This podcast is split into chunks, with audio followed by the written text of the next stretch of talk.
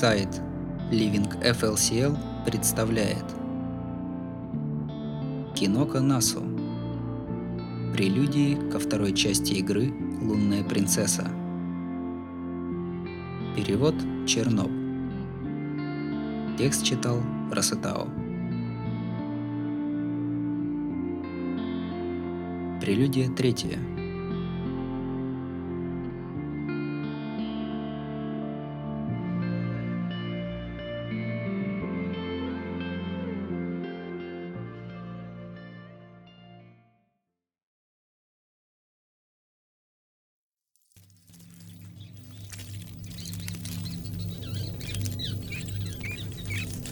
Они были в маленьком храме.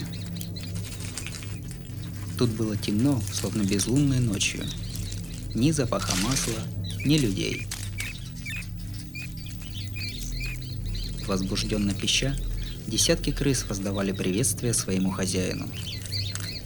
А в центре всего этого, рядом с местом своего распятия, стоял священник и вел разговор – Хоть они и заключили перемирие, силы объединять не желают? Но это же смешно. Они хотят уничтожить мертвых апостолов, но боятся повернуться друг к другу спиной. Боже. Уничтожение вампиров – наш приоритет и наша цель. Но только потому, что так велит долг. Но ведь вампирами дело не ограничится. Людям нравится убивать, и сие не изменить во веки веков. Священник вздохнул. Это был маленький мальчик, одетый в изысканные белые одежды с золотой окантовкой. Он не любил показываться на людях. Его речам внимали маленькие твари, которые не понимали человеческого языка. Благодарю за работу. Передавайте привет моей правой руке. Пусть надавит на шефа и навалит на нее столько забот, чтобы не разогнулась. Любит она такие заварухи и запросто может влезть в самое пекло. А потом все закончится. Скучно наблюдать за избиением ребенка. Крысы согласно запевали. Некоторые из них бросились к своему хозяину. Хоть связь между священником и его правой рукой была очень сильна, они не могли общаться без помощи этих маленьких тварей. Оставшиеся задрожали и стали тихо попискивать, выказывая уважение священнику. Они прекрасно слышали шаги смерти. Благодарю, благодарю, друзья мои. Но прошу вас, не волнуйтесь. Он мой старый друг. Без устного заявления он не станет атаковать.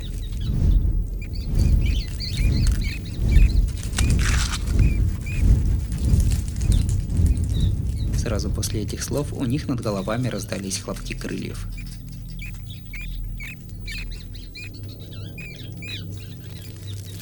Привет, привет. Пришел поговорить о наболевшем? Как думаешь, кто будет на коне, церковь или ассоциация? Только не говори, что мы. Ненавижу очевидные ответы. Священник обратился к своему давнему другу, даже не поднимая глаз. Глупо было даже спрашивать, как он нашел этот храм, приютившийся в самом дальнем уголке мира. Крылатый, как и священник, тоже был прародителем – и ему было глубоко плевать на святость этого места. Он мог зайти куда угодно, как к себе домой.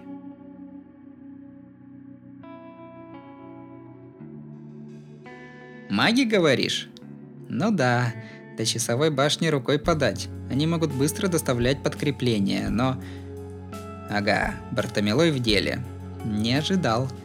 Мне казалось, они пустят вперед наемников, а сами вылезут только когда все начнется. Конечно, ты прав. У церкви никогда не было столько людей.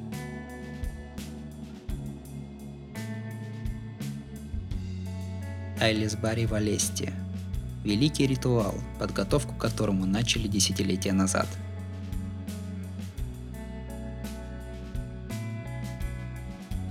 За этой святой землей пристально наблюдали и ассоциация, и церковь но все они ждали удобного часа. И, судя по балансу сил, скоро им представится шанс начать действовать. Плевать на наблюдателей? Скажешь тоже. Да ты посмотри на место проведения. Они же тут камня на камне не оставят. Сотрут в пыли и апостолов, и магов, даже невинных жертв считать не будут. А без свежей крови нам придется туго. Выматывание противника – самая удобная и лучшая тактика. Хотя вряд ли ты, птаха, хоть что-нибудь понял. Да, силы ассоциации превосходили церковь. Вот только для апостолов наблюдатели церкви были намного опаснее. Грубо говоря, в понимании и принятии сверхъестественного маги очень походили на вампиров. Но на пике мощи апостолы, конечно же, были сильнее. Однако люди, несущие Слово Божие, представляли для них смертельную угрозу. Разумеется, апостолы были бы очень рады, если бы ассоциация раздавила церковь. Но добиться этого было крайне нелегко. Это была не тупиковая ситуация, и три организации пытались сохранить хрупкий баланс. А тем временем священник ждал возвращения принцессы, которая была врагом для всех троих. Для него Золотая Принцесса была единственной главной героиней. Других он даже в расчет не брал. Это же относилось и к Крылатому. Среди апостолов священника считали предателем, так как он встал на сторону церкви. И все же... Подожди, ты белое крыло покрываешь, что ли? Достоин похвалы? Да не смеши. Он бы никогда такого не смог. Единственное, на что у него хватит фантазии, это наводнить деревню упырями. И тогда привет всеочищающее священное пламя. Уж кого за Айлис Барри стоит благодарить, так это Вана. Он неплохо поднялся в человеческом обществе и при том не использовал силы апостола. Ван Фем. Священник усмехнулся. Ему нравился этот странный прародитель. Он был молод, имел холодную голову и никогда не лез на рожон. Единственное, что печалило, этот старомодный ритуал захватил и его ум. А мальчику очень хотелось подружить с ним подольше – ведь он находился на стороне тех, кто этот ритуал желал сорвать. К радости священника, Ван Фем не относился к этому всерьез. Значит, самый главный – белое крыло. Господи, как же он глуп. Хотя ритуал мог и удастся. Белое крыло был самопровозглашенным королем всех прародителей – великому неудовольствию его врагов, он претендовал на это звание по полному праву. Может, он был не очень умен, но это не мешало ему действовать. А исполнительные идиоты это хуже всего, думал священник. Мальчик был уверен, что крыло не имеет ни малейшего понятия о том, что представляет из себя шестерка –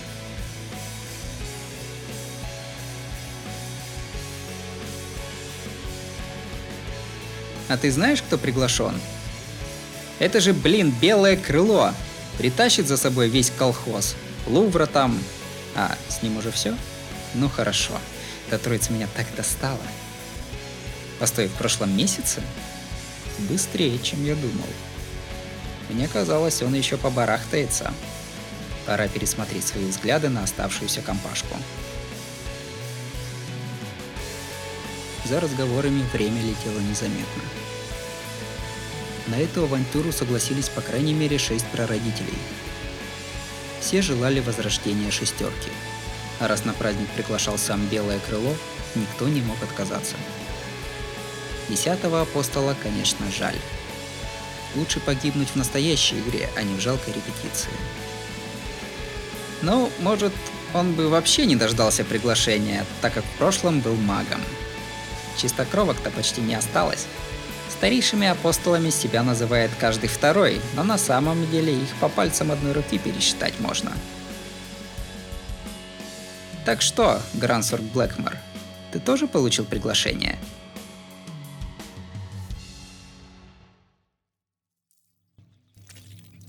Тишина. Гость недовольно хлопнул крыльями, услышав свое настоящее имя. А сам что скажешь? Согласен поучаствовать в маскараде? По храму прокатился низкий голос. Конечно, но только как представитель церкви. Начальство приказало. И сразу же война заиграет новыми красками. Мне всегда хотелось встретить тебя на узком мосту. Ведь двум королям в небе слишком тесно, верно? Да уж, не встать нам под одни знамена. Я тоже всегда хотел разорвать тебя на кусочки. Убийственно спокойным голосом ответила черная птица. Вот как? Но это странно. Можно было сделать это и пораньше, а не ждать чертову тысячу лет. Я сражаюсь не за себя, а лишь за моего хозяина, багряную луну. Припомнив былое, священник радостно кивнул. В этом они были похожи. Они оба присягнули на верность своему хозяину. Их жизнь, как мертвых апостолов, была ничем по сравнению с этой преданностью и желанию служить своему сюзерену. Крылатый не жаловал сражений. Он мог выступить только против апостола, забывшего учение или желания своего хозяина. Однако о четырех великих демонах он и слышать не хотел. Они могли ненавидеть его сколько угодно, но против них он никогда не станет сражаться. И вот наступил назначенный год и месяц. Приняв участие в ритуале, который назначил его хозяин, он наконец-то сможет прикончить того прародителя. Ничего себе, какая долгая память у нашей птахи. В этом голосе слышалось дружелюбие. Священник считал Крылатого другом по одной простой причине. Они оба служили одному хозяину, хоть и делали это по-разному. Мальчик просто не мог его ненавидеть. Самозван Кальтруш обязательно явится в Эйлисбаре. Но мы служим только Золотой Принцессе. Ты ведь это понимаешь? Тут я с тобой полностью согласен. Рад слышать. Пусть мы и сойдемся на поле боя, но я рад, что ты здесь, Гран. Сам я смог бы убрать лишь одного телохранителя, да и тот бы утянул меня в могилу. Но с тобой, убийца мертвых апостолов, мы сможем уничтожить темную принцессу черной крови, которая украла волосы его обожаемой принцессы. Тогда увидимся. Я буду с нетерпением ждать нашей следующей встречи, вежливо попрощался священник. Черная птица расправила крылья и растворилась в небе. Наивный мальчик так и не понял, что сейчас решилось его будущее – Обладатель крыльев никак не мог простить мальчика за то, что он смешал преданность хозяину с великим обожанием. Вскоре он поймет, что подобное недопустимо.